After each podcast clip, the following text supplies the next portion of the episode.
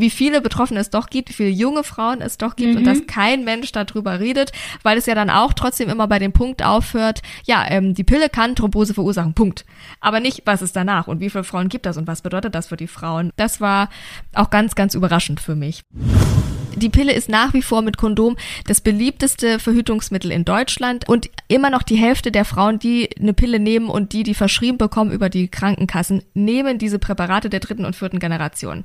Die sind also alle krass gefährdet das war eines der demütigendsten Momente in meinem Leben, als ich da saß in diesem Reformhaus und mir diese arme Frau versucht hat, diese Strümpfe, diese Gummistrümpfe da drüber zu ziehen. Da denkst du wirklich, oh Gott, ich bin im falschen Film. Warum passiert das mir? Warum jetzt? Ich bin eine junge Frau. Ich bin jetzt sexy. Vielleicht will ich jetzt meine Beine zeigen mhm. da draußen. Ich mache Sport. Ich keine Ahnung. Und mittlerweile habe ich sie einfach Fred getauft, die zwei. Und mittlerweile sind die einfach so ein Teil meines Lebens, die Freds. Und man merkt ja auch ganz schnell, dass die einen helfen. Moin, schön, dass ihr dabei seid bei meinem Interview-Podcast Lebensreise. Ich bin Julia Meyer und mich treibt meine Neugierde seit Jahren rund um die Welt. Dabei lerne ich immer wieder spannende Menschen kennen mit inspirierenden Lebensgeschichten. In diesem Podcast möchte ich euch mitnehmen auf meine Reisen, auf eure Lebensreisen. Ich spreche mit Menschen, die vor unterschiedlichsten Herausforderungen standen und gesagt haben, ich trete diese Reise an. Mich interessiert, wie sie mit der Situation umgegangen sind, was das mit ihnen gemacht hat, wo sie heute stehen und welche hilfreichen Tipps sie uns mitgeben können. Ich freue mich, wenn sich unsere Lebenswege hier öfter mal kreuzen. Lasst uns zusammen Geschichten erzählen, die das Leben schreibt. Heute ist Ramona Biemann bei mir und wir quatschen über ein Thema, das viele Mädels nicht auf dem Schirm haben. Ich ehrlicherweise auch nicht. Es geht um Thrombose, die bei Mona festgestellt wurde. Thrombose, die sie bekommen hat durch die Pille. Mona nimmt uns mit auf diese Reise, die sie sich natürlich nicht freiwillig ausgesucht hat, aber die sie als ihren Weg jetzt akzeptiert hat. Sie erzählt von den ersten Anzeichen, von der Scham und der Angst, die mit so einer Diagnose mitschwingen, davon, wie ihr neuer Alltag mit der Thrombose jetzt aussieht und sie gibt uns auch tolle Tipps und hilfreiche Gedanken mit, wie ich finde, zum Thema Pille und Verhütung. Ich finde es total inspirierend, wie offen Mona mit ihrer Geschichte umgeht. Für mich war es ein richtig persönliches, ein ganz, ganz emotionales Gespräch, bei dem ich auch viel gelernt habe. Ich hoffe, euch geht's in der nächsten Stunde genauso und wünsche euch jetzt viel Spaß mit der Lebensreise von Mona Biemann. Wie witzig! Also, dass wir nochmal zusammenkommen, hätte auch niemand gedacht, oder? Ist so. Ja. Ist Wahnsinn. Und doch denkt man ja irgendwie, man hätte sich nie verloren, ja. weil wegen Instagram. Stimmt auch wieder. Ich finde es ja, ich find's ja großartig. Aber es ist sehr, sehr lange her, ne? Das muss, also das war dann Nürnberg 2015? Muss das gewesen sein, ja. 2015. Ich genau. Praktikum gemacht habe und dann Volo. Ja, Wahnsinn. Da warst du meine Praktikantin. Ja! Wahnsinn. Und guck, was aus dir geworden so. ist. so, ein paar Jährchen später sitzen wir hier wieder. Ich find's großartig. Schön. Ich auch, ja toll. Mhm. Mega, schön, dass du da bist. Ja, danke für die Einladung. Ich kenne das ja sonst nicht. Ich mache ja sonst auch nur Interviews und bin ja immer auf der anderen Seite. Und jetzt muss ich mal ganz viele Fragen beantworten. Das macht mich nervös. Ja, ich überlege auch immer, was ich so sagen würde, aber das Gute ist, mich lädt keiner ein. Bin nicht interessant genug, weißt du? Ach Quatsch, noch nicht. Jetzt geht's doch hier los mit deinem Podcast. Da wirst du dann ganz, ganz als Expertin sehe ich dich in ganz vielen Sendungen, Frühstücksfernsehen, sowas. Da Bitte nichts, wo man früh aufstehen muss. Nee.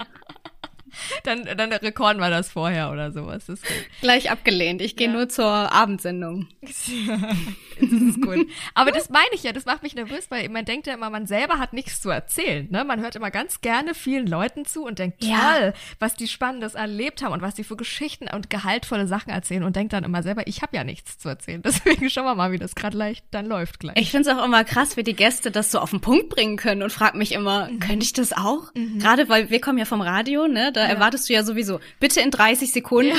Und bitte verständlich. Ja, so. ganz einfach ausgedrückt. Ich guck mal, wie ich mich schlage. Ich bin gespannt. Ich glaube, du machst es ganz gut. ähm, das Thema, über das wir heute sprechen wollen, über dich kann man ja 30 Podcasts machen, ja, über deinen ja. Beruf zum Beispiel oder, ne? Wir reden heute über etwas, was nicht ganz so spaßig ist. Mhm. Ähm, wollen dich aber vorher natürlich trotzdem ein bisschen besser kennenlernen. Heute geht's ähm, um das Thema Thrombose, mhm. Pille. Mhm. auch um den Zusammenhang zwischen Thrombose und Pille, den mhm. wir, ich beziehe mich da voll mit ein, wahrscheinlich alle total unterschätzen. Mhm. Da wirst du uns nachher schön was drüber erzählen können. Ja. Aber bitte, lass uns dich erstmal ein bisschen besser kennenlernen. Menschen, die in Berlin wohnen, die könnten zumindest deine Stimme kennen. Ja, Vielleicht tun sie das. Ich bin Mona, bin 28 Jahre alt mittlerweile und lebe jetzt seit vier Jahren in Berlin und arbeite hier in Berlin im Radio. Äh, erst bei JamFM, dann jetzt wieder bei Energy Berlin, äh, was ganz lustig ist, weil da wir uns kennengelernt haben in der Energy-Gruppe. Energy Nürnberg damals noch und jetzt genau. sitzen wir wieder hier, als wären die letzten zehn Jahre quasi gar nicht passiert gefühlt. Also ich muss zugeben, ich habe ein paar graue Haare bekommen. Weiß Ach, nicht, wie das da bei dir aussieht. Das kommt dann noch. Komm du mal in mein Alter. So.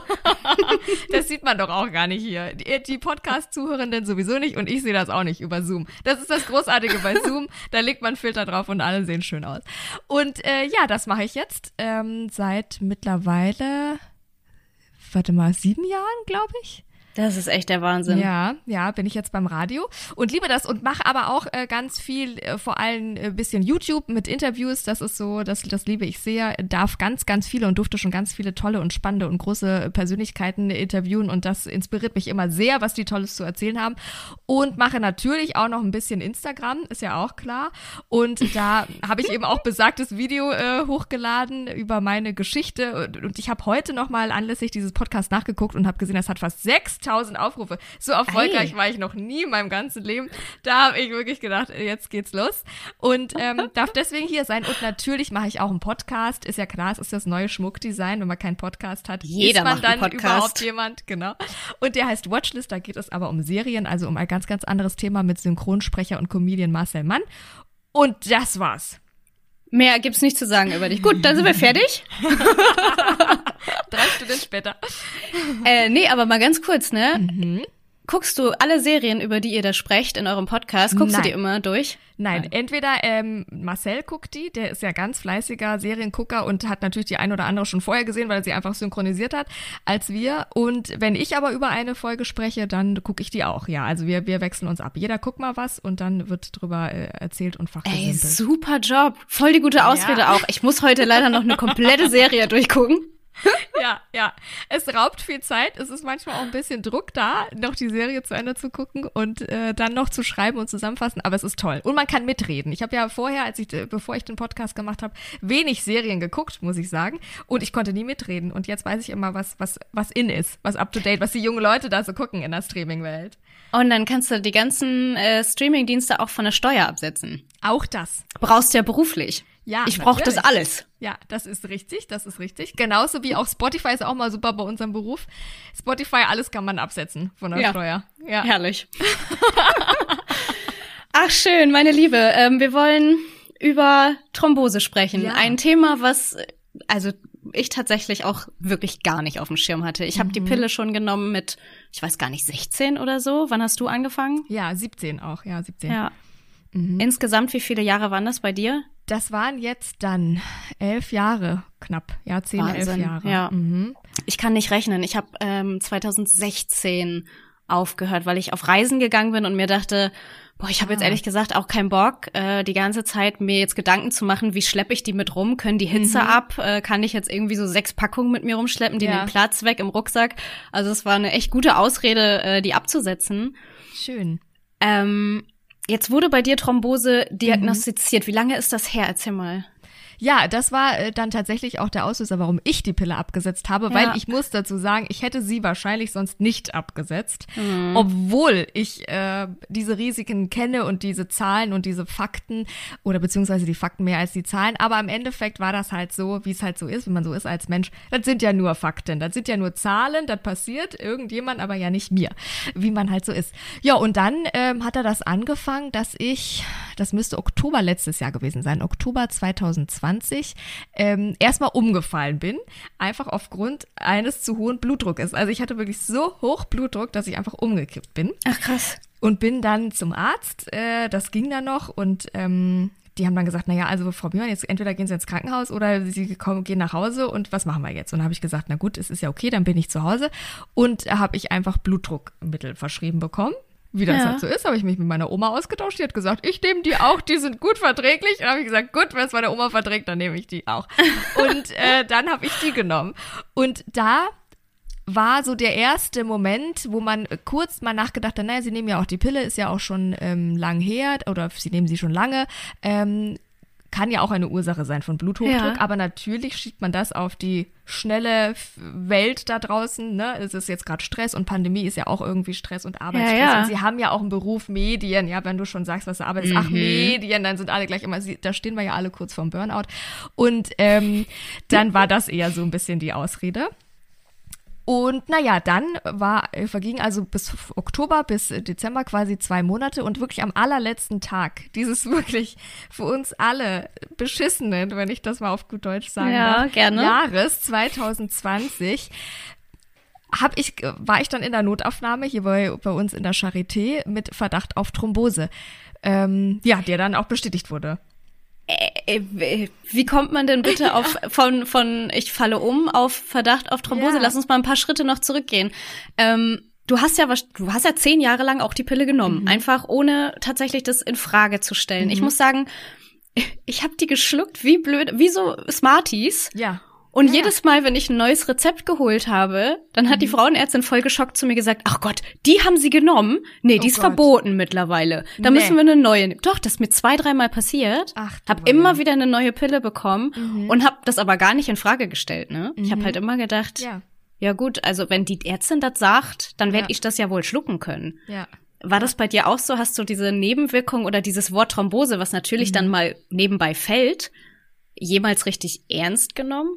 Mm -mm, überhaupt gar nicht. Also bei mir war das ähnlich. Ich habe die damals mit 17 äh, verschrieben bekommen, ohne viel Taram. Also da war jetzt nicht vorher ein großes Aufklärungsgespräch und guck mal, das und das sind die Risiken, das und das sind die Nebenwirkungen, sollen wir das machen, sondern das war halt damals so. Und ehrlich gesagt gehörte man damit auch dazu. Das war so ein bisschen die Eintrittskarte auch in dieses, oh, wir sind jetzt erwachsen irgendwie und, mhm. und wir gehören jetzt dazu und die anderen Freundinnen haben das schon alles genommen und ich war ziemlich spät eigentlich dran. Und auf einmal gehörte man so dazu. Und dann war das ähnlich bei mir, die wurden dann nicht verboten, aber irgendwann kommt man ja dann in das Alter, wo man das alles noch, noch selber zahlen darf. Mhm. Und dann hieß das, ach, die haben die gleichen Wirkstoffe, aber die ist irgendwie ein Zehner äh, günstiger, dann nehmen sie mal die und so weiter. Also es hätte so mehrere Stellen oder Anläufe gegeben, zu sagen, ähm, so, jetzt sind wir ja schon fünf Jahre später, jetzt sind sie ja auch noch ein bisschen erwachsenere Frau, wollen wir nicht mal auf was anderes umswitchen? Mhm. Sind sie sich noch sicher, dass sie die Pille nehmen wollen? Ähm, das, das, das passierte nicht, eben auch nicht bei dem erhöhten Blutdruck. Und ähm, dann ist das Wort Thrombose ist so ganz tief irgendwo im Hinterkopf, weil das jetzt durch die Medien ja auch oft ähm, ging mit, mit dem Zusammenhang mit der Pille, aber auch zum Beispiel diese Stimmungsschwankungen oder was diese Hormone mit uns machen, bis hin zu ganz schwerwiegenden Depressionen. Das ist alles so im Hinterkopf, aber auch da wieder, das passiert ja gar nicht mir. Ja. Ja, und deswegen war Thrombose auch für mich ganz weit weg. Das ist ja auch im Kopf, auch auf jeder Broschüre, die ich mittlerweile habe und auf meinen ganzen tollen Gummistrümpfen, die ich mittlerweile tragen muss, sind ja ältere Damen. Das ist, sind ja, einfach ja. ältere Herrschaften. Natürlich, dann dachte ich, das sind was für Ältere. Ich bin doch noch lange nicht in einem Thrombosealter, also bitte, so, ne? Also das Ich verbinde das halt auch erstmal mit Langstreckenflügen und ja. dann mit älteren meistens sogar Frauen. Also ich ja. verbinde es halt überhaupt nicht mit Männern. Genau. Weiß ich auch gar nicht, ob Männer Thrombose kriegen können. Höchstwahrscheinlich ja. schon. ja. Ich denke, sie haben auch Blutgefäße. Ja. ja. Ähm, ja, klar. Ja, genau. Und so war das bei mir auch. Und da kommst du ja überhaupt nicht drauf, dass du da jetzt eine Thrombose hast. Und so war das auch. Das ist auch das Tückische bei sowas. Ja. Mhm. Ähm, macht das denn einen Unterschied? Du hast dich ja jetzt höchstwahrscheinlich ziemlich gut informiert. Ähm, aus, aus deiner Perspektive bist du natürlich auch keine Medizinerin, aber mhm. äh, macht es einen Unterschied, welche Pille man nimmt? War das, warst du jetzt besonders gefährdet, weil du eine bestimmte Pille genommen hast? Mhm. Also es sind wohl, äh, also das, das wurde belegt in Studien, diese äh, Pillen, die wir alle nehmen, wir jungen Frauen der neuen Generation, der dritten und vierten Generation, die da ein häufigeres Thromboserisiko haben, ähm, das, das ist belegt. Also die ersten und zweiten Generationen, ähm, sind, da sind etwa fünf bis sieben Frauen von 10.000 entwickelnde Thrombose und bei der dritten und vierten Generation sind das dann schon neun bis zwölf Frauen, im Gegensatz zu zwei von 10.000 Frauen, wenn man keine Pille nimmt. Ei, also ei, das ei, ist schon nochmal heftig. Das ist, das liegt an einer, das kann ich gar nicht genau sagen, aber das liegt an der ganz speziellen Hormonzusammensetzung, die diese neuen Pillengenerationen der dritten und vierten Generation haben. Und hm. diese Wirkstoffkomplex, diese, diese Hormone, die die da verwenden, die ähm, haben ein erhöhtes Thromboserisiko und ganz besonders ein Wirkstoff, der heißt Denogest und der war also auch in meiner Pille drin. Und das ist ah. bekannt und das wird trotzdem verschrieben. Ja, du hast in deinem Aufklärungsvideo, was du da bei YouTube weiß ich gar nicht, aber bei Instagram zumindest Insta, gepostet ja. Mhm. hast, genau, ähm, da hattest du auch, du hast so einen Satz gesagt, so ganz beiläufig, wo ich wirklich schmunzeln musste. Du hast gesagt, das steht im Pillenreport 2015, ähm, den kennen wahrscheinlich einige von euch. Und ich dachte mir so, what? Ich habe noch niemals überhaupt einen Pillenreport gelesen oder ja. mir Gedanken darüber gemacht, mir diese Zahlen ja. anzugucken. Und wir sagen das jetzt mit so einem Lächeln, ja. aber es ist halt man unterschätzt es. Ja. Man unterschätzt tatsächlich, dass das eine ein Medikament ist ja. eigentlich, ne? Ja, ja, es ist ein Lifestyle-Produkt, das verschrieben wird, weil die Haare glänzender sind, weil die Haut schöner ist, weil die Brüste größer werden, weil man abnimmt vielleicht und und so wird das verkauft. Und äh, dieser Pillreport, mir war das ein Begriff, der ist mir irgendwann mal schon ähm, entgegengekommen, aber den habe ich natürlich auch nicht gelesen, ne? Und selbst wenn man den liest, das sind Seiten lang und dann sind das Zahlen und Fakten, aber die berühren einen ja nicht. Das ist eben nicht dieses hinter diesen ganzen Zahlen und Fakten stehen stehen echte Menschen, die es auch noch viel schlimmer getroffen hat, ne, als mich. Ich hatte ja tatsächlich noch Glück. Ich habe keine Lungenembolie bekommen, es ist alles gut. Aber hinter diesen ganzen Zahlen stehen ja Menschen und Schicksale. Und das wollte ich einfach auch mit diesem Video nochmal zeigen. Ich bin eine von diesen Zahlen, genauso wie ganz viele andere Frauen eine von diesen Zahlen sind. Und das irgendwie greifbar machen für die, für die Menschen da draußen, für die Frauen da draußen. Hm. Ja, da hast du auch gesagt, ähm, dass zwei Drittel aller Patienten kaum, kaum Beschwerden haben, mhm. aber schon Thrombose. Ja. Ähm, hat mich irgendwie so erinnert, bei mir wurde ja Depression diagnostiziert mhm. und auch da ist es ja so, dass ich ja auch sehr, sehr lange mit diesen Symptomen rumgelaufen bin, mhm. ohne das richtig einzuordnen. Jetzt hast du mhm. gerade schon erzählt, ähm, bei dir wurde es dann innerhalb von zwei Monaten irgendwie eingeordnet. Ja. Ähm, erzähl mal, wie es für dich dann so weiterging, als du dann gehört ja. hast, okay, hier, Fakt, Bluttest, ja. was auch immer, äh, es ist eine Thrombose. Ja, also das muss ich sagen, äh, da, da die ersten Anzeichen waren äh, dann wirklich erst im Dezember, also das war innerhalb von vier Tagen eigentlich, ähm, was auch wichtig ist, weil da die Thrombose auch ähm, am gefährlichsten ist tatsächlich. Also ich bin am einen Tag, am zweiten Weihnachtsfeiertag bin ich aufgewacht und das war wie ein eigentlich, als hätte man einen Krampf in der Wade. Aber nicht dieses, was wir vielleicht viele kennen, wenn man im Schlaf manchmal hochschreckt, weil man, weil das krampft. Das nicht, sondern es war wie so ein stetiger Krampf, der sich quasi kurz vorm Auflösen ist, aber immer noch, man merkt den immer noch so ein bisschen. So war das. Also wie mhm. ein ganz komischer Muskelkrampf, der so kurz vorm Auflösen ist, irgendwas ist da aber. Und so bin ich aufgewacht. Und dann, wie du sagst, denkt man ja nicht, also da habe ich jetzt halt, weiß ich nicht, habe ich mich verlegt oder keine Ahnung, vielleicht vom Sport oder irgendwas, dann habe ich Magnesium genommen, ich habe mich gedehnt, habe gesagt, naja, das muss ja irgendwie weggehen und ging aber nicht weg. Und dann ähm, war Silvester quasi, also der 31.12. und ich wusste, okay, jetzt ist Silvester, jetzt ist dann Feiertag, dann war, glaube ich, Wochenende noch und ich komme jetzt nicht so schnell zum Arzt und irgendwie ist das ja komisch. Mein Körper muss, sagt mir ja, ist, da ist was, ich habe mhm. Schmerzen.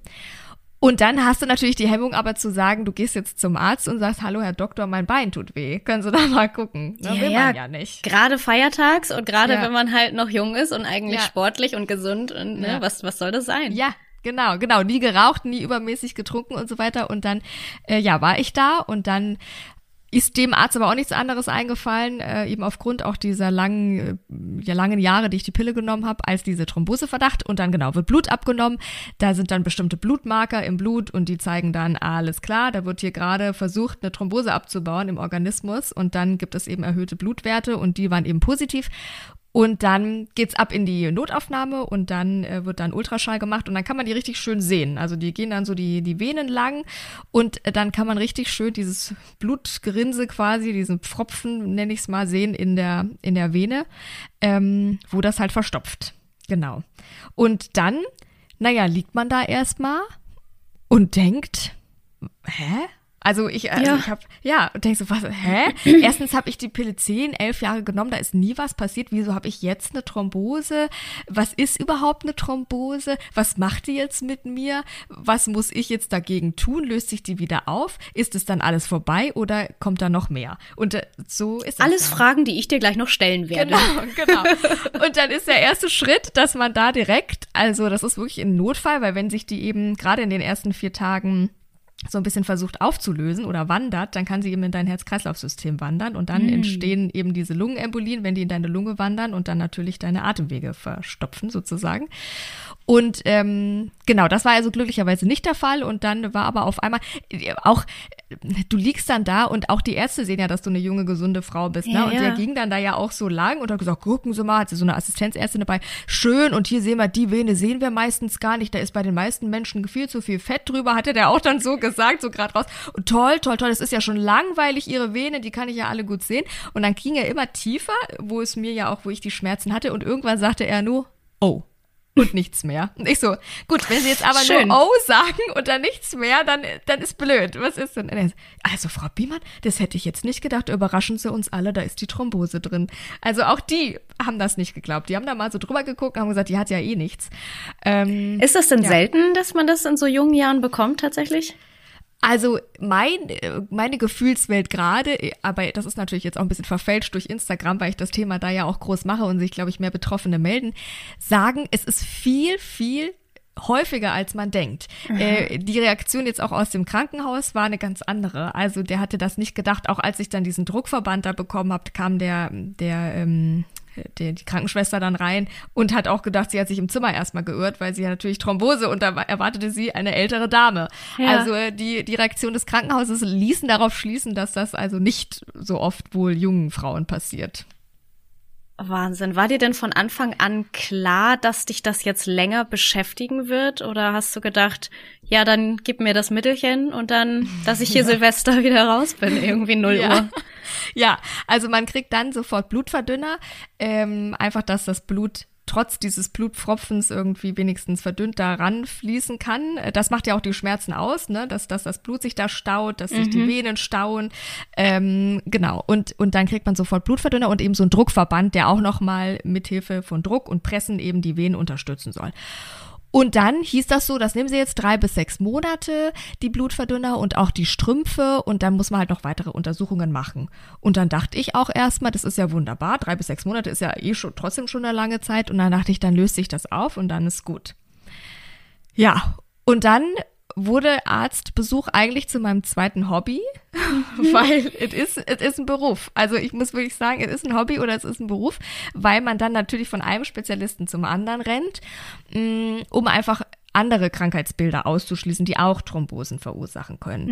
Also man redet so vom dicken Blut, das hat man vielleicht schon mal gehört. Das ist einfach, dass die Blutgerinnung nicht ordentlich funktioniert und dass deswegen das Blut eher dazu neigt zu klumpen zum Beispiel. All solche Dinge. Das wurde bei mir also alles ausgeschlossen. Das habe ich extra auch abgewartet, um nicht da das Video zu machen, hey, die Pille ist schuld und dann so am Ende, oh nee, ich habe doch irgendwie noch was anderes. Das wurde Gott sei Dank alles ausgeschlossen und als einzige Ursache äh, konnte dann eben das erhöhte Thromboserisiko durch die Pille ähm, festgestellt werden. Boah. Mhm. Und dadurch äh, eine sogenannte venöse Insuffizienz. Das bedeutet, dass meine Venen einfach nicht mehr so richtig funktionieren, ein Bluttransport, also meine Venen klappen, äh, schließen nicht mehr richtig, sodass immer wieder Blut zurücksackt in die Beine.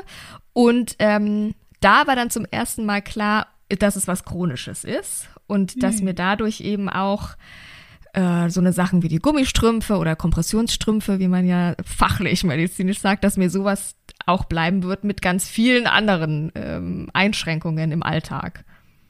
Ja, erzähl mal, wie beeinflusst es dich denn jetzt? Hast, wie, wie bist du damit umgegangen? Was musst du diese Kompressionsstrümpfe jetzt die ganze Zeit tragen? Bei was haben wir? Keine Ahnung, gefühlten 100 Grad. Ja, ja. Also das ist die größte Einschränkung, würde ich sagen, diese Kompressionsstrümpfe. Die sehen ähm, auch immer über Instagram, sieht das immer gar nicht so schlimm aus. Die sehen aus wie eine hautfarbene dickere Strumpfhose, aber die sind halt schon sehr dick. Also die sind schon sehr dick und vor allem ist da ordentlich Zucht drauf. Also das zeckt schon, wenn man die anzieht. Und das war auch, das war, glaube ich, wie gesagt, bei all dem Glück, und das, das weiß ich alles und ich weiß das auch zu schätzen, dass das frühzeitig äh, entdeckt wurde und all das und ich habe wirklich Glück gehabt, aber das war eines der demütigendsten Momente in meinem Leben, als ich da saß in diesem Reformhaus und mir diese arme Frau versucht hat, diese Strümpfe, diese Gummistrümpfe da drüber zu ziehen und das natürlich, also das ist wahnsinnig anstrengend, mhm. das ist wahnsinnig viel mit Kraft verbunden und mit Technik und so weiter. Und auch als ich das erste Mal dann hier saß, ich meine, du stehst dann eine Viertelstunde, 20 Minuten erstmal früher auf, weil du erstmal dich in diese Gummistrümpfe einfach als erstes im Morgen reinzwängen musst. Und, und das ist erstmal, also da, da, da denkst du wirklich, oh Gott, ich bin im falschen Film, warum passiert das mir? Warum jetzt? Ich bin eine junge Frau, ich bin jetzt sexy, vielleicht will ich jetzt meine Beine das da zeigen mhm. da draußen. Ich mache Sport, ich keine Ahnung dann zwängst du dich da morgen für morgen in diese Gummistrümpfe und am Anfang geht das auch einfach noch echt schwer und schwitzt einfach schon von diesem Anziehen und willst das alles gar nicht. Und ähm, das war also das, das Schwierigste. Und mittlerweile habe ich sie einfach Fred getauft, die zwei. Und mittlerweile sind die einfach so ein Teil meines Lebens, die Freds. Und man merkt ja auch ganz schnell, dass die einen helfen. Also man mhm. merkt, dass man sich sicherer fühlt mit denen, dass diese ganzen Wassereinlagerungen, die auch dadurch entstehen, dass mein Blut eben nicht ordentlich fließt, beziehungsweise meine Venen das alles nicht mehr können, dass ähm, das besser ist und die Schmerzen besser sind und so weiter. Also irgendwann freundet man sich dann an und dann überwiegt der Nutzen sozusagen. Mhm. Ja, das ist also wirklich die größte Einschränkung. Neben anderen Sachen wie, ich glaube, als Frau kann man das, glaube ich, besser beurteilen oder, oder nachfühlen. Sachen wie, dass ich keine hohen Schuhe mehr tragen darf, weil das mhm. auch schlecht ist für die Venen. Also, das ist natürlich irgendwie, natürlich klingt das immer so banal, aber irgendwie, wenn man irgendwie ausgeht oder wenn man sich, sich schick macht, irgendwie fürs, für sich selber, fürs Gefühl, mag ich aber auch mal gerne einen Absatz zu tragen. Ähm, ich darf nicht mehr in Saunen. Alles, was super heiß ist oder super kalt ist, ist schwierig. Alles, was also mit Venendehnung und wieder zusammenziehen mm. zu tun hat. Auch Sonnenbäder. Also ich soll eigentlich Temperaturen über 28 Grad generell meiden. Jetzt hatten wir, glaube ich, ja, 38 hallo. Grad. hallo Klimawandel, ey. Ja. Und dann sage ich auch, wie soll ich das tun? Ich kann ja, ich kann mich schlecht in eine wandelnde Eisbox stellen. Also, also das ist ja, so ein ja. wandelnder Kühlschrank. Sowas zum Beispiel. Also auch so Sonnenbäder mm, und all das ja, wie gesagt, klingt alles erstmal banal, aber ist dann. Naja, aber alles zusammen, was du so erzählst. Also mhm. jede einzelne Sache für sich würde ich sagen, ja, okay, äh, kriegt man schon irgendwie hin. Aber wenn ja. man bedenkt, so lebenslänglich ja. und vieles sind ja auch so Luxusdinge, mhm. die du mhm. jetzt gerade erzählst. Mhm. Also in Urlaub fliegen, wo es dann halt ja. mal fliegen, ist ja eh so ein Ding äh, ja, wahrscheinlich dann für dich. Ja, Genau, das ist, das sind wirklich nur die alltäglichen Dinge. Auch zum Beispiel, also ich darf nicht länger als eine Stunde stehen oder sitzen. Sobald ich das tue, auch mal eine längere Autofahrt, muss ich auf jeden Fall auch die Strümpfe tragen, muss ich ganz spezielle Übungen machen, muss ich mich mal bewegen, dass die, dass die, das Blut wieder in Wallung kommt. Und das sind nur die alltäglichen Dinge, so eine Sachen wie genau Langstreckenflüge oder gar eine Schwangerschaft, die ja auch auf äh, einige Frauen vielleicht zukommen mag, äh, ist nochmal ein ganz anderes Thema. Da werde ich mich zum Beispiel auf jeden Fall auch spritzen müssen. Da gibt's dann so äh, Thrombose Spritzen, ähnlich wie Diabetes-Spritzen kann man sich dann selber verabreichen, äh, die dann das Blut nochmal extra dünner machen, ähm, damit da also ja nichts passiert, gerade beim Flugzeug und ganz besonders in der Schwangerschaft. Also da muss man sich wirklich ab Zeitpunkt der Schwangerschaft bis nach dem Wochenbett ähm, immer regelmäßig spritzen, regelmäßig zu Kontrolluntersuchungen, dass da nirgendwo eine Thrombose ist, weil die Thrombosen ja auch in der Beckengegend zum Beispiel sein können und mhm. da dann natürlich das auch dann für den, für den Fötus in dem Moment schwierig wird, wenn da die Blutzufuhr einfach nicht mehr naja. funktioniert. Mhm. Das Wahnsinn. sind dann die, ja, über sowas sprechen wir jetzt noch gar nicht. Das sind dann einfach die, das, die Sachen, die dann irgendwann in besonderen Situationen natürlich nochmal auf einen zukommen. Ja. Mhm. Jetzt hast du es gerade schon mal mit einfließen lassen. Du hast gesagt, die größte Demütigung, die du so empfunden hast. Mhm. Ähm, was waren da noch so für Gefühle, wenn du dich mal zurückerinnerst? Also an mhm. meine Diagnose kann ich mich erinnern. Bei mir war es auch so, dass ich am Anfang dachte, okay, Depression, wie lange wird das wohl dauern? Keine Ahnung. Ne? Ich kam ja dann auch eben aus Stress ausgelöst, so, ne? Ja. Also ich hätte, ja, pf, keine Ahnung, ein halbes Jahr würde ich mir wohl Zeit freischaufeln, aber ja. wenn das länger dauert, dann bin ich echt sauer. So, ja. äh, anderthalb Jahre später äh, befinden wir uns im Auftrieb, aber halt immer noch nicht durch. Ja. Ähm, was, was waren da für Gefühle bei dir? Mhm. Also ich glaube, ganz krass war ja diese Demütigung, dieses auch ähm, warum ich jetzt? Ich habe ich hab immer Sport gemacht, ich habe nie geraucht, ich habe immer auf mich acht gegeben, ich habe nie übermäßig getrunken, nie übermäßig viel Fleisch gegessen. Wieso ich? Und dann, dann, dann kommt man ja in diese blöden Gedankenstrudel. Guck mal, die ist doch den ganzen Tag und die ist doch dauernd unterwegs und die raucht doch schon seitdem sie neuneinhalb ist gefühlt und, und die hat nichts. Und dann kommt man in diese Sachen. Ähm, das natürlich und ganz viel dieses, ähm, dass man sich nicht mehr so auf sich und seinen Körper verlassen kann, mhm. dass das da nicht dieses ist, ich funktioniere oder so, ich, ich, das schaffe ich schon, I, ich habe, also I got my back sozusagen, mhm. sondern dieses, okay, ich muss doch auch mehr auf mich aufpassen und ich kann mich da nicht mehr so verlassen auf all das und natürlich auch Kontrolle. Da ist jetzt was, das passt ja nicht in deinen Kram und äh, du hast eigentlich, wie du schon sagst, gar keine Zeit dafür und du willst dir dafür ja auch gar keine Zeit nehmen, mhm. weil du mhm. hast es dir ja nicht ausgesucht, sondern es wurde so über dich drüber gestülpt und diese ganze, und das hast du jetzt nicht mehr unter Kontrolle und damit musst du jetzt irgendwie fertig werden und willst du gar nicht. So richtig bockig. Da ja. war ich so richtig, das möchte ich alles gar nicht, warum ich und, ne. Und da war ich so richtig bockig auch eine Zeit lang. Naja, das, das kenne ich so, noch. ja, das sind so die ersten Reaktionen, die man dann irgendwie hat. Und dann natürlich äh, die körperlichen Umstellungen durch die Medikamente und natürlich musste ich auch sofort die Pille absetzen und dann noch nur nicht da drauf einfach noch die hormonelle um. Ähm, Umstellung. Und das war schon, ich glaube, da hat mein Körper auch einiges mitgemacht. Und da muss man ganz arg lieb zu sich sein und muss man ganz arg immer wieder auf sich aufpassen und ganz dolle immer gucken, wie geht's mir und ganz versöhnlich mit sich umgehen und sich auch mal in den Arm nehmen. Und das war auch ein positives, was ich was ich gelernt habe, einfach ein bisschen mehr auf mich zu achten und ein bisschen mehr Verantwortung für mich zu übernehmen, glaube ich. Ja, schön. Hast du die nächste Frage schon direkt übergeleitet. Man, ich finde, man lernt immer so, so schön was davon, auch wenn es mhm. noch so bescheuert ist. Ähm, es sind ja jetzt glücklicherweise Diagnosen, mit denen man weiterleben kann. Ja, ja. Ähm, das muss man ja auch nochmal dazu sagen. Genau. Ähm, ja, was hast du so für dich am jetzigen Stand, du bist ja auch immer noch ganz am Anfang, mhm. aber ähm, wie hast du dich da verändert in, in der Zeit? Was hast du für dich mitgenommen? Mhm. Mm, ich glaube, äh, wie du sonst sagst, das sind alles Diagnosen, mit denen man leben kann. Und da wird man natürlich auch so ein bisschen demütig und sagt so, okay, äh, jetzt, jetzt reißen wir uns mal wieder zusammen, jetzt treten wir mal einen Schritt zurück. Ja. Von den Emotionen, die natürlich erstmal total in Ordnung sind und die erstmal zugelassen werden dürfen. Und wenn man einen Schritt zurücktritt, dann sieht man, okay, es ist alles gut gegangen, es hätte viel schlimmer sein können, ich kann damit leben. Und dann gewinnt man ja auch wieder so ein bisschen Kontrolle zurück. Ich weiß auch, wie ich damit umgehen kann und, und was ich zu tun habe. Ähm, das war auf jeden Fall ein Learning, wie man so schön neudeutsch heutzutage sagt. Das war ein Learning. und auch dieses, ähm, ach, es war so ein Punkt, auch wo sich nicht viel körperlich auch für mich dann verändert hat, auch psychisch. Ähm, und, und es war eben so ein Punkt für mich zu sagen, Nee, du hast Verantwortung, nicht nur gegenüber deinem Job und deiner Karriere und deinem inneren Kritiker und deiner inneren Peitsche, die du immer wieder ausfährst, sondern auch du hast Verantwortung dir gegenüber und deiner Gesundheit gegenüber und deinem Körper gegenüber. Und das war auch ein großes Learning, mh, zu sagen, die Verantwortung nehme ich auch wahr. Und mhm. ich nehme meinen Körper ganz anders wahr und ich habe ein ganz anderes körperliches Gefühl. Ich höre viel mehr auf mich und meinen Körper. Was sagt der mir? Ähm, und sagt und und vielleicht auch mh, hm, was sagt er mir und kann ich das jetzt vielleicht übergehen in Anführungszeichen und weiß dann aber, dass ich es mir wieder zurückhole. Also einfach, ich glaube, diese Sachen, diese diese Reflexion zu haben und dieses Gewahrsam zu haben und zu, zu wissen, okay, und ich folge jetzt nicht aber dem Muster, dem ich die ganze Zeit schon gefolgt bin, nämlich ich übergebe mich, ich übergebe mich, bis es nicht mehr geht, sondern ich habe einfach, ich bin an dem Punkt, wo ich die Wahl habe mittlerweile. Ich weiß, ich kann das so machen und dann muss ich meinen Körper aber wieder auch ein bisschen mehr pflegen und auf mich achten und so. Also dieses mhm. Gewahrsam sein und dieses Körpergefühl und dieses, ähm, diese Wahlmöglichkeiten haben, das hat mir mhm. ähm, das irgendwie alles gezeigt. Mhm. Was ist das ausgedrückt in Tätigkeiten? Was kam da kam da irgendwas dazu, wo du sagst, ja. das mache ich jetzt?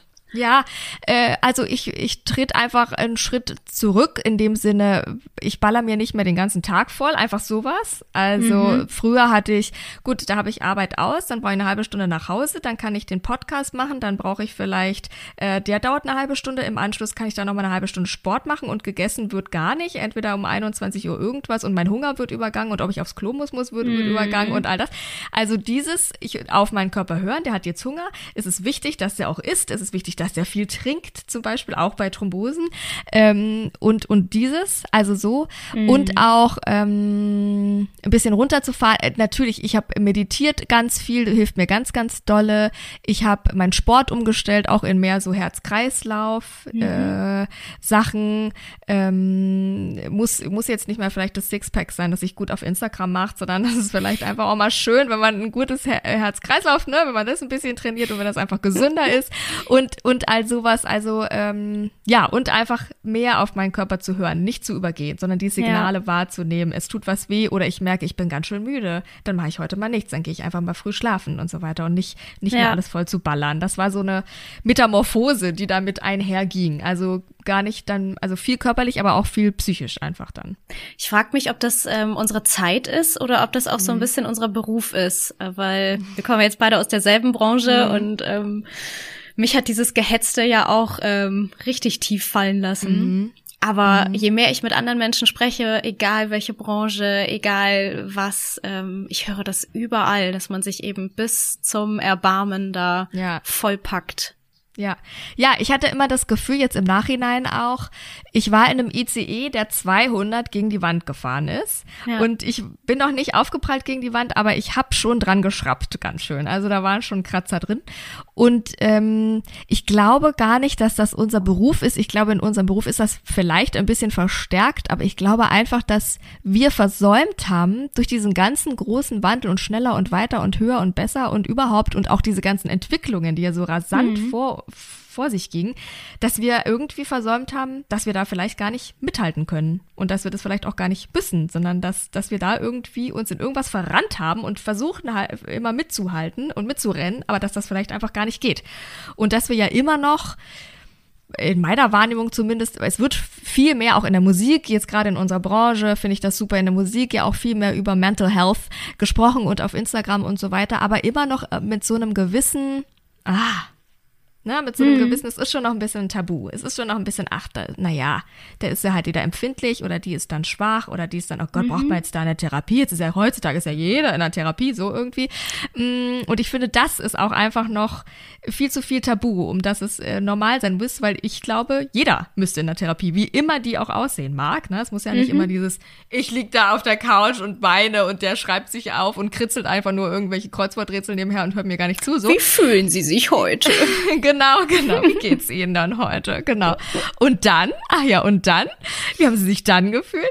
Sondern wie auch immer die aussehen mag, ich glaube, dass wir das noch ganz schön versäumt haben. Mhm. Mhm. Ja, war bei mir auch so ein Ding, äh, dieses, äh, ich komme nicht hinterher. Ich hatte immer mhm. das Gefühl, ich, ja. ich, ich renne wirklich hinterher ja. und, und immer nur noch frustriert. Äh, ja. ich, ich, ich schaff's nicht. Ich, ich krieg den Anschluss irgendwie nicht. Ja. Glaubst du, ich weiß nicht, ob das, ist es meine Art zu denken? Ich denke, alles ist für irgendwas gut. Ich weiß mhm. nicht, ob es auch deine, deine Art ist. Ähm, glaubst du, dass die Thrombose vielleicht, ja, dir das sagen wollte? Tritt mal auf die mhm. Bremse. Ja, ich glaube auch, alles ist für irgendwas gut.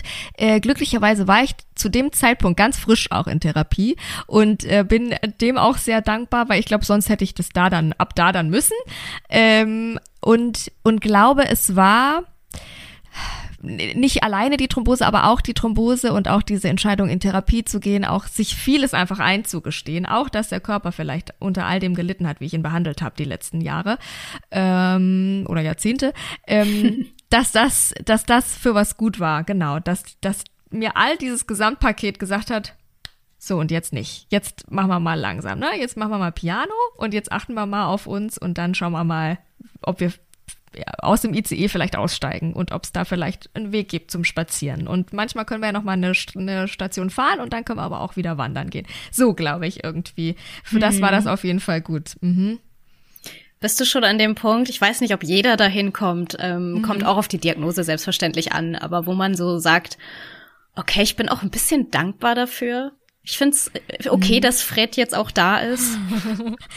oh, Nee, also ich, ich kann das nachvollziehen und ich, äh, es fühlt sich irgendwie schön an, der Gedanke, aber in, wenn ich mich reinversetze, ist in mir noch so, ah nee, da, ja, da, es da ist zu früh. noch was zusammen. Ja, ja. Also ich glaube, da bin ich noch nicht. Vielleicht komme ich dahin. Das wäre ganz schön und das wäre ganz wünschenswert. Und der Gedanke, fühlt, der Gedanke fühlt sich ganz warm an, aber in mir ist gerade noch so, oh, nee, da Ja. fahren wir mal die Stacheln aus. Da sind wir noch nicht. Bei Danke sind wir noch nicht. Danke, aber nein, danke. Ja, genau. Was war denn so ähm, beim Kennenlernen deiner Freds, ähm, als du die Diagnose bekommen hast, hast du wahrscheinlich, genau wie ich auch, bist du Experte für deine eigene Krankheit geworden. Das ist ja immer so dieser erste Schritt, ne? Recherchieren, lesen, Leute befragen, die das auch haben, äh, Ja. sich unterhalten. Was war das, was dich so am meisten überrascht hat in, in diesem ganzen Kennenlernprozess mit äh, die Pille spielt da mit rein und so weiter? Gab es da was? Also, mh, das ist ja ganz heilsam irgendwie für mich auch gewesen, mich einfach ganz viel damit zu beschäftigen. Und dadurch, dass man das dann tut, nimmt das so ein bisschen ähm, dieses große Unbekannte und nimmt das dem auch so ein bisschen die Kraft, äh, diesem ganzen großen schwarzen Loch, oh Gott, da ist jetzt doch Thrombose und so weiter, nimmt das das so ein bisschen. Ja. Und, und das war ganz heilsam für mich, mich damit zu beschäftigen. Und dann war die große Überraschung, ähm, dass ich, wo auch immer, da, da bin ich, bin ich heute noch, weiß ich nicht, welche Mona in mir da gesprochen hat, aber die war so, du Mona, entweder ganz oder gar nicht, da gehst du jetzt aber mal volle Breitseite an die Öffentlichkeit, weil ich glaube, sonst hätte ich das mehr versteckt. Ich glaube, es Ja. gab für mich dieses Ding, entweder du trägst jetzt dein Leben lang lange Hosen und geschlossene Schuhe und lange Socken und man wird niemals diese Strümpfe sehen, oder du gehst da raus und äh, zeigst deine Strümpfe und hast halt auch einen Rock an, einfach wenn es 38 Grad hat und hast diese Dinger drunter und los geht's. Und das war für mich dann diese Überraschung, dass ich diese Stärke auch, weiß ich nicht, wo die herkam und dann diese ganzen Reaktionen. Und da ist Social Media natürlich auch wieder äh, in dem Sinne ganz toll, diese ganzen Reaktionen darauf und diese ganzen betroffenen Frauen, die sich da meldeten mit teilweise viel schlimmeren Geschichten und teilweise ähnlichen Geschichten und die dann auch, also das war ganz, ganz toll und auch ganz heilsam. Und ähm, auch da dachte ich, okay, ist vielleicht doch auch was für was gut, dass ich mich da jetzt getraut habe, das zu machen und auch an die Öffentlichkeit zu gehen. Und ähm, die tollste Nachricht ist irgendwie eine Frau, die mir schrieb, dass sie 20 Jahre schon diese, diese Strümpfe trägt und noch niemals eben diese ganzen 20 Jahre nie eine kurze Hose mehr getragen hat, gar nichts getragen hat, weil sie sich nicht getraut hat. Und Ei. sie so denkt, und du hast das jetzt ein paar Monate und traust dich und das findet sie ganz toll und ähm, hat da auch irgendwie nochmal Mut und Kraft draus geschöpft. Und das war so das Überraschendste. Also wie viele Betroffene es doch gibt, wie viele junge Frauen es doch gibt und dass kein Mensch darüber redet, weil es ja dann auch trotzdem immer bei dem Punkt aufhört, ja, ähm, die Pille kann Thrombose verursachen, Punkt. Aber nicht, was ist danach und wie viele Frauen gibt das und was bedeutet das für die Frauen und, und, und so weiter. Mhm, das war auch ganz, ganz überraschend für mich, was da alles so rauskommt. Ja, meistens möchte man sich mit diesen Nebenwirkungen ja auch nicht genauer auseinandersetzen, Ja, wenn man sich denkt, oh Gott, wenn ich mir das alles durchlese, ne, Ja. dann äh, kriege ich das auch alles. Ja, ja. Was ich da jetzt so raushöre, ist ja das Gefühl Scham, dass man sich da am Anfang extrem schämt, ähm, vor allem als junge Frau diese Strümpfe zu tragen und auch Ja. öffentlich. Ich finde ja auch, man sieht sie ja, ich habe dich jetzt live damit nicht gesehen, aber auf den Ja. Fotos sieht es ja, Ja. tatsächlich überhaupt nicht nach was aus. Würdest du es nicht sagen, so. Ja. Ähm, bist du über den Punkt komplett hinweg mit der Scham oder, oder hast du das, fühlst du das immer noch? Also ich würde mal sagen, ich bin zu dem Punkt hinweg bis zu den Füßen. Weil bei den Füßen, das sind natürlich dann auch noch so komische, dann ist da so komisch die Ferse vernäht und da ist vorne dann abgeschnitten, sodass die Zehen da so komisch raus und da das ja alles so gequetscht ist, quillt das auch da so raus. Also ich würde sagen, bis bis zu den Knöcheln bin ich raus mit dem Charme. Ich würde jetzt noch keine Schlappen oder sowas, keine offenen Schuhe dazu tragen. Also ich habe schon noch immer irgendwie Sneakers dann jetzt an, ähm, einfach weil ich diesen Fußende so komisch finde. Aber ich muss echt sagen, das ging relativ schnell. Sobald ich die akzeptiert hat und sobald ich gesagt habe, ich gehe da jetzt volle Breitseite oder gar nicht, ging das super schnell. Und ob da jetzt oben dieses Gummistrumpfband mal zu sehen ist oder rutscht, ich ziehe das auch hoch in der Öffentlichkeit, das ist mir egal. Und ähm, ich war da auch schon am See mit und habe den dann ins Wasser gehalten. Das ging auch. Also da bin ich völlig drüber hinweg. Das Einzige so in der Öffentlichkeit, die, die Füße sind, sind irgendwie noch komisch. Ich weiß nicht warum, aber das ist irgendwie gerade so. Also bis zum Knöchel ist alles gut. Absolute Marktlücke. Also, wenn es da irgendwelche Leute gibt, die das fesch designen können, da Ja. irgendwie noch so Tätowierungen drauf oder was weiß Ja. ich, wie man das schön übermalen kann. Raus damit. Ja, das ist ein Fall für die Höhle der Löwen oder sowas. Da sehe ich Absolut. mich auch. Wer weiß, was ich da noch alles zustande bringe. Vielleicht mache ich fesche, fesche Fußenden für oder Schuhe auch, wo das nicht so auffällt, für Thrombose. Ja, ich sehe das schon. Du hast es gerade auch noch mal gesagt. Ich, ich werde da tatsächlich auch so zusätzlich zu dieser, zu der Scham und der Angst, die da mitspielt, auch total wütend, was die Aufklärung angeht. Du hast es jetzt auch mhm. mehrfach erwähnt, also es wird halt gesagt, klar, man kriegt ja auch diesen Beipackzettel, selber schuld, wenn man ihn nicht liest und wenn man es nicht alles googelt.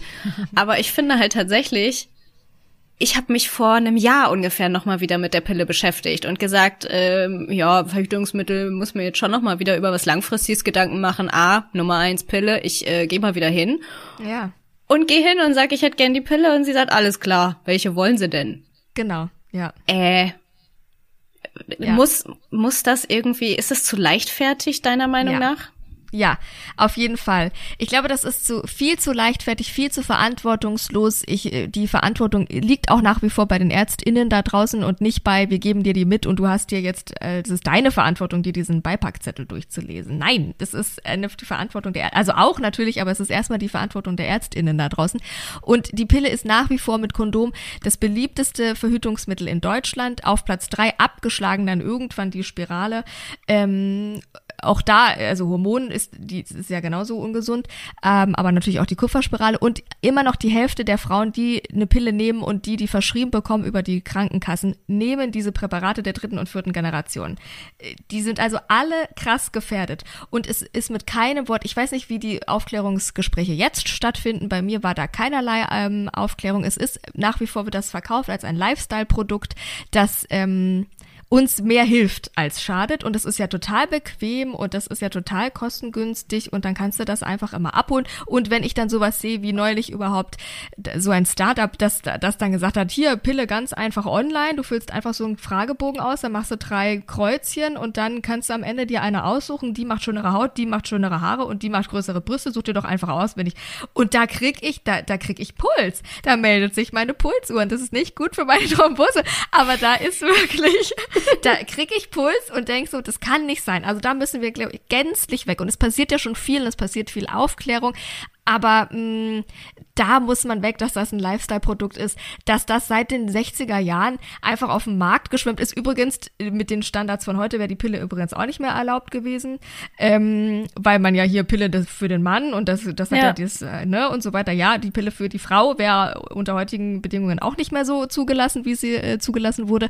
Und, und das muss einfach viel klarer sein und nicht dieses, ist klar, sie wollen verhüten, dann nehmen wir die Pille, sondern es muss einfach viel mehr über die Alternative Alternativen aufgeklärt werden und auch nochmal in die Forschung gegangen werden, ob vielleicht nicht doch auch der Mann mal in der Verantwortung sein ja, könnte, ja. außer ein Kondom. Also ganz, ganz, ja ganz ein neues Thema. Also ja, dass das so komplett auf unserer Seite liegt. Ja. Ähm, auch oft finanziell ja in den jungen ja. Jahren, äh, wenn man da noch nicht den Haushalt zusammenteilt äh, und so. Ja, ähm, ja auch eine schöne Geschichte. Ja. Ich finde vor allem gerade am Anfang bei mir gab's halt diese Alternativen überhaupt nicht. Und ich bin mir ziemlich sicher, dass mhm. es die Alternativen auch schon genauso lange gibt wie die Pille, wenn nicht sogar länger. Mhm. Ähm, es hieß halt, du sagst halt Bescheid, wenn du die Pille brauchst. Genau. Also nicht nur, ich will jetzt gar nicht meinen Eltern da irgendwas zuschieben, sondern ähm, überhaupt auch im Freundeskreis. Ja. Es gab so, ja. nimmst du jetzt auch schon die Pille? Also es ist nicht dieses, ja. hast du dich auch mal damit auseinandergesetzt, wie wir demnächst verhüten, sondern Pille ja oder nein. Genau. Oder halt gar genau. nichts. Pille oder kein Sex. Das war so diese genau. Alternativen. Genau. Ja, genau. Pille oder schwanger. Das war so die Alternative. Okay, schwanger gibt's bei mir nicht. Pille oder kein Sex heißt es bei mir. oder so. Oder genau, oder, oder dann irgendwie schwanger. Ja, das war bei mir auch so. Also da gab's nicht, ähm, und auch, dass die Spirale vielleicht nicht äh, gleich eingesetzt werden kann, das ist ja alles okay, aber dass man vielleicht auch sagt, es gibt dann noch diese und diese Möglichkeit oder man nimmt ganz kurz oder wie auch immer. Also es gab, es gab einfach keine Diskussion. Mhm. Es gab keine. Und ich habe das Gefühl, ähm, ich habe jetzt natürlich keine, keine Tochter, wo ich das an, äh, also an Erfahrungswerten hätte oder sowas, aber ich habe das Gefühl, dass viel passiert und Studien zeigen auch, dass gerade in der jüngeren Generation ähm, die, die Pille, also der Ruf der Pille auch sehr äh, zurückgeht und, und das sehr negativ behaftet ist und sich sehr wohl bewusst ist, dass das negative Auswirkungen auf Körper und Geist hat. Aber es ist einfach noch zu wenig und, und solange, glaube ich, bei den Ärztinnen auch nichts passiert und die wirklich sagen, es gibt XYZ, das ist für mich gleichberechtigte Behütung, dass man sagt, XYZ gibt es und du kannst dir da aussuchen und für was, was passt für dich am besten, was passt für die Frau ganz individuell am besten. Ja, und wenn auch sich eine Frau für die Pille entscheidet, ist das ja auch in Ordnung, wenn man die Risiken und so weiter kennt, aber auch da vielleicht wäre es toll, wenn man da auch den einen oder anderen Test vorher macht. Hat man ne, vielleicht äh, zu dickes Blut, wie man sagt? Hat man vielleicht eine Gerinnungsstörung, die nicht aufgetaucht ist und die dann auch erst wieder durch die Pille kommt und dann auch wieder ähm, oder vermehrt auftritt quasi und dann auch wieder zu einem noch vermehrten ähm, Risiko für Thrombosen führt. Also all sowas, ne? Zu sagen, das ja. wäre für mich ähm, gleichberechtigte Verhütung, dass man auch sagt, guck mal, das und das und das ist für dich möglich, das und das ist für den Mann möglich und es wird jede Möglichkeit aufgezeigt, ohne eine zu bewerten oder zu entwerten oder in irgendwas reinzuzwingen, sondern einfach zu sagen, das und das sind die Möglichkeiten, was passt für dich als ganz individuelle, spezielle Frau oder als Paar oder als Mann oder wie auch immer. Ja. Würdest du dir deine Tochter erlauben, die Pille zu nehmen? Nee. Meine Tochter hat keinen Sex, nein. äh, ich würde, ähm, ich würde mit ihr äh, gerne mit ihr auch, das, das war bei mir auch nicht, ich glaube, ich war da sogar alleine mit 17, weiß ich gar nicht, ob das ging. Und die Mama wartete dann im Wartezimmer oder wie auch immer oder im Auto, ich weiß es gar nicht mehr. Ich glaube, ich würde gerne mit ihr dahin gehen und ich würde sie... Wie peinlich, Mama. Ja, ich weiß. ich bin, ich kann es nachvollziehen, ich bin mir jetzt schon peinlich, wenn ich darüber nachdenke, aber trotzdem würde ich das, glaube ich, machen und ihr das erklären, warum. Und dann mit einem ganz tollen, mit einer ganz tollen oder einem ganz tollen äh, Frauenarzt, Frauenärztin sprechen. Und wenn das unter super Aufklärung ähm, geschehen ist. Und wenn man sagt, du hast eigentlich keine Risikomarker im Blut und wir haben das alles getestet, ist es okay, jetzt nimm doch erstmal die Pille, weil, wie gesagt, eine Spirale kann man ja auch einfach nicht einer jungen Frau einfach so einsetzen, ja, die noch nie Sex hatte und wieder hopp. Äh, und dann, und dann gucken wir, wie es für dich passt und so weiter. Dann ja, aber wirklich nur unter dieser Aufklärung und unter dieser Obhut, meiner Obhut und der des Arztes und, und unter einfach, ja, unter einer viel besseren Aufklärung und einer viel besseren ärztlichen Betreuung. Ja, Aufklärung ist es ja auch, was du da jetzt machst mit deinen mhm. Interviews, mit deinen Videos, die du machst, indem du drüber sprichst. Ähm, es ist ja auch meine Art, mit meiner äh, Erkrankung umzugehen. Mhm. Und ich finde mhm. das ganz, ganz schön, wie du schon sagst, dass man von anderen ja auch was zurückbekommt und dass man mhm. aber auch andere Betroffene inspirieren kann, mit seiner Art ja. damit umzugehen und da irgendwie, und wenn es nicht viel ist, ein bisschen Positives draus ziehen ja. kann. Ähm, Hast du denn einen Tipp für Menschen, die betroffen sind, für Menschen, die aber auch nicht betroffen sind, sondern vielleicht ähm, ja selbstverständlich die Pille nehmen? Ja, was rätst du mit deinen Erfahrungen, Frauen und auch Müttern, die eben mhm. mit ihren Töchtern vor dieser Entscheidung stehen? Ja, ähm, ich würde da sagen, auch da, wie du, also Aufklärung trifft's eigentlich perfekt. Mhm. Sich aufklären lassen, sich informieren, proaktiv, das ist ja auch so ein schönes Wort, proaktiv sich informieren, äh, gucken, da ist wirklich auch, auch gerade Social Media, vielleicht auch dahin zu gehen und zu sagen, guck mal, was konsumiert denn meine Tochter? Wie kann ich denn die ihre Aufklärung? Natürlich brauchst du ja nicht den Pillenreport ausdrücken und sagen, lies das mal, sondern irgendwie auch auf deren Ebene zu gehen und zu sagen, guck mal, da sind ganz viele InfluencerInnen oder so weiter oder, oder Accounts, die sich damit beschäftigen. Guck doch da mal rein, informier dich doch mal. Ich informiere mich mit und ich nehme das alles ernst. Und wir informieren uns da ganz proaktiv und wir klären uns da auf, bevor wir irgendeine Entscheidung treffen, voreingenommen, weil natürlich in aller Kopf die Pille ist. Und bevor wir das voreingenommen tun, informieren wir uns und lassen uns informieren und Betroffene sowieso, wie gesagt, das Heilsamste ist, glaube ich, wirklich, sich zusammen zu raufen und äh, zu sagen, wir sind jetzt hier ein Thromboseklumpen und wir informieren uns da. Also es hat mir tierisch geholfen. Da gibt's ganz tolle Accounts auch bei Instagram, die das, ähm, die einfach schon auch viel weiter sind, die dann, wo du lernen kannst von deinen Erfahrungen. Und ich glaube, lernen und zuhören und Aufklärung und sich informieren, das ist, das würde ich allen raten. In jeder Hinsicht natürlich auch. Genauso bei dir. Ich finde das großartig, was du machst. Ich finde, das hat ganz viel Respekt verdient, sich so, das ist ja auch immer ein Teil, den man von sich, den man da wirklich nach außen kehrt und wirklich so präsentiert. Und das hat ja was ganz Verletzliches, mhm. ähm, weil das natürlich auch der Wundepunkt ist.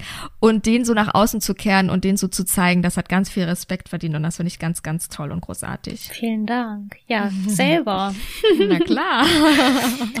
und ähm, an alle die, die jetzt die Pille nehmen, und ähm, vielleicht seit, keine Ahnung, zehn Jahren dieselbe Pille nehmen und nicht so mhm. eine hatten wie ich, die sie jedes halbe Jahr wechseln mussten, weil sie schon wieder in Müll gehört.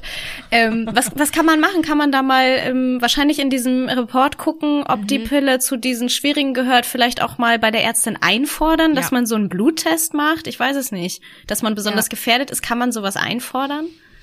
Ich glaube, das machen die wirklich nur, wenn das bei ähm, Mama, Papa, also wenn das erblich äh, mhm. schon mal vorgekommen ist. Ähm, außer man zahlt Das kann natürlich auch sein. Ich weiß nicht, wie teuer das ist. Kann auch sein, dass man das dann als private Leistung abrechnen muss. Äh, wie auch immer. Ich, ich glaube, also für ganz viele ist das ja auch ein tolles Verhütungsmittel. Das will ich gar nicht sagen. Ich will auch niemanden bekehren. Äh, ich will nur aufklären und sagen, es kann aber halt auch in die Hose gehen. Und einfach, dass man sich diesem Risiko bewusst ist. Das ist mir einfach wichtig. Wer irgendwie sagt, guck mal, ich nehme die jetzt schon, das ist alles okay, für mich ist das die beste, ich habe keine Beschwerden, okay. Aber einfach, dass man mal drüber nachdenkt und dass man vielleicht auch denkt, mh, hm, wie bei mir auch, vielleicht sind die Stimmungsschwankungen Vielleicht bin ich nicht einfach so, sondern es ist die Pille. Vielleicht ist meine Migräne nicht die erblich bedingte, weil sie Mama und Oma und Schwester auch schon hatte, sondern vielleicht war das die Pille. Ich habe seitdem ich die Pille abgesetzt habe, nie wieder einen einzigen Migräneanfall gehabt und habe vorher gedacht, das ist halt erblich bedingt. Dass man sich sowas einfach nochmal durch den Kopf gehen lässt und äh, und und da einfach ein bisschen bewusster mit umgeht. Aber ich möchte, wie gesagt, niemanden bekehren und ansonsten würde ich ganz viel, ja, mich informieren, diesen Pillenreport lesen und natürlich die Ärztin und den oder den Arzt in die Pflicht nehmen, mhm. nochmal sich wirklich aufklären aufklären zu lassen, nochmal wirklich zu sagen, guck mal, passt das noch für mich? Es kann ja auch einfach sein, dass das früher gepasst hat, aber passt das noch für mich? Ist das für mhm. mich jetzt noch in diesem äh, Stadium meines Lebens die optimale Verhütungsmethode oder gibt es vielleicht was anderes? Ja, ich finde sowieso ähm, heftig, dass die Pille teilweise auch verschrieben wird, um Regelblutungen in den Griff zu kriegen, um Schmerzen ja. in den Griff zu kriegen, um Pickel, Haut im gerade im jungen Alter. Ähm, mhm. Und dass es dann immer hieß, bei mir war es immer so, da gibt's ja noch gar keine Langzeitstudien zu. Aber mittlerweile denke ich mir, bei mir kommen die grauen Haare, jetzt müssen wir doch so langsam mal Langzeitstudien haben, oder nicht? Ja. Ich höre das immer ja. noch.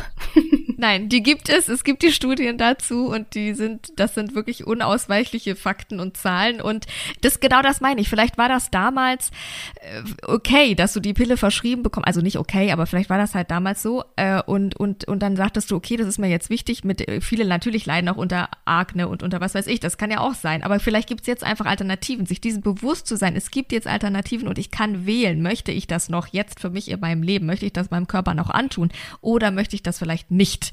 Ja. Und ähm, das ist, glaube ich, einfach die, dieser wichtige Unterschied, den man jetzt machen kann, beziehungsweise überhaupt, bevor man die Pille nimmt, sich da einfach ganz bewusst mal für zu entscheiden und ganz bewusst sich aufzuklären und zu sagen, nee, möchte ich nicht. Oder dann eben zu sagen, möchte ich vielleicht unter den Umständen oder möchte ich vielleicht für die Zeit oder möchte ich einfach gar nicht. Ja. Das ist, glaube ich, wichtig. Ja. Ja, die Wahl zu haben, das ist.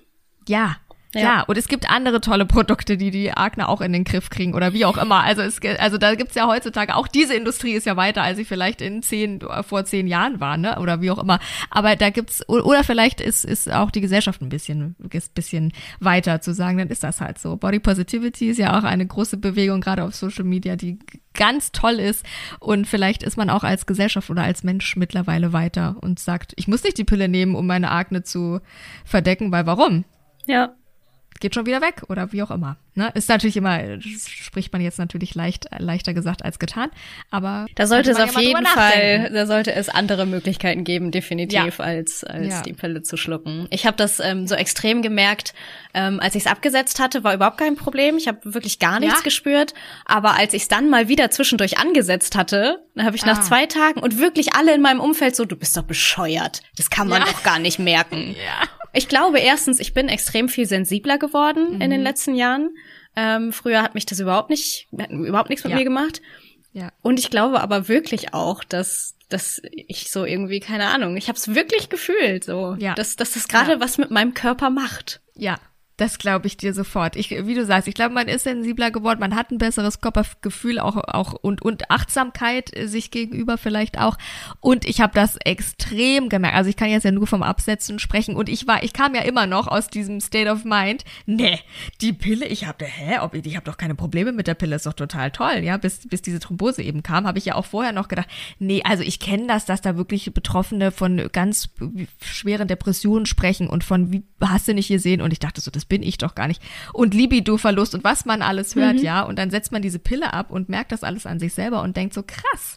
Ja. Weil man ja auch gar nicht mehr weiß. Ich kann mich ja nicht erinnern, wie ich vor zehn Jahren drauf war. Und da war ich natürlich so oder so mit. Da warst du mit 17, ist, äh, nee, ja. das kann man gar nicht ja. werten, wie du da drauf warst. Ja, genau. Und, und da kann ich mich doch gar nicht, ich kenne mich ja gar nicht ohne die Pille. Das war auch so ein krasser Gedanken. Kennst du dich, hast du einen Vergleich? Nein, ich kenne mich nur mit dieser Pille und ich habe keinen Vergleich, wie es mir geht ohne. Und jetzt geht's mir viel besser. Aber das wusste ich natürlich vorher nicht, weil ich hatte ja keinen Vergleich. Ja. So, das war auch so ein krass, ähm, krasser Moment, wo ich dachte, ja krass, du kannst es doch gar nicht beurteilen, was die Pille mit dir macht, weil du weißt es einfach gar nicht. Ja. Heftig. Mhm. Eieiei, meine Liebe, wir kommen zum Ende dieser Folge Ja. tatsächlich schon. Äh, und da wartet immer die gleiche Frage. Okay. Wo soll deine Lebensreise noch hingehen? Haben wir gut ausgedacht, ne? Das macht Ja. die Energy-Schule. Das ist wirklich, das ist gelernt. Gelernt ist gelernt. Aber ich meine, du hast deine Persönlichkeit extrem weiterentwickelt durch, äh, durch das, was du durchgemacht hast. Du interviewst krasseste Promis, hast super viel Spaß in deiner Sendung. Ähm, du hast einen tollen Podcast, du schaust da eine Serie nach der anderen und quatsch drüber. Ähm, was soll da noch kommen? Die Erfüllung. Pures Glück. Streben wir nicht alle nach dem Glück. äh, das ist natürlich ja auch immer nur, das ist ja jetzt auch das Schöne, das ist ja die schöne Instagram-Welt, die du da gerade beschrieben hast. Ähm, in einem drin ist ja dann doch auch nochmal der ein oder andere Zusammenbruch oder nicht Zusammenbruch, aber das ein oder andere tiefere Tal. Ich glaube einfach, was für mich ganz, ganz wichtig ist, ist, mh, diese Entwicklungen, die ich jetzt gemacht habe, nicht aus den Augen zu verlieren, nicht wieder in alte Muster zurückzukehren, nicht wieder mich zu übergehen, nicht wieder zu sagen, ich steige wieder in den ICE, wenn wir nochmal bei dem Bild bleiben wollen und düster nochmal los, sondern mich weiterzuentwickeln und irgendwie mh, mich so weiterzuentwickeln, dass ich, ich glaube, man ist nie fertig, aber dass man irgendwie in so einer gewisser Weise bei sich ist und, und mit sich ist und sich bewusst ist, so dass man dann anderen helfen kann. Also ich glaube, das ist so eine ganz schöne Entwicklung, so dass man irgendwie sich so irgendwie bewusst ist und so an sich gearbeitet hat, dass man weiß, okay, so und so bin ich jetzt und nicht nochmal seine Päckchen und seine Muster wieder weiterzugeben, sondern dass man das irgendwie befreiter und, und irgendwie bewusster machen kann und somit anderen zu helfen. Ich glaube, das ist eine Lebensreise, die ich gerne machen würde. Ja, ich liebe so dieses Wort Zufriedenheit. Das hat sich bei mir jetzt in den letzten Ja. drei Jahren, wo alle immer sagen, äh, bist du glücklich? Und ich denke mir immer, Ja. äh, ich, ich strebe das nicht an. Ich möchte nicht recht. Glück Mhm. am Ende stehen haben. Ich find's so Ja. schön, diese kleinen Momente der Zufriedenheit, die man immer mal wieder Ja. zwischendurch, ist auch kein Dauerzustand. Es ist Ja. nicht, nicht das Optimum, was man erreichen kann und dann ist es so. Sondern so, ne, wie du schon sagst, du immer wieder total recht. zwischendurch so eine Zufriedenheit zu erfahren und das. Wahrzunehmen. Es ist so, so Ja. toll. Ja, du hast recht. Zufriedenheit ist, glaube ich, wirklich, ja, Gelassenheit, Zufriedenheit, Ausgeglichenheit. Ich glaube, das ist so. Da hast du auch schon genug mit zu tun in diesem Leben, wenn ja, das mal oder? reicht. so. Dann ist das Leben nicht genug, ich sage dir.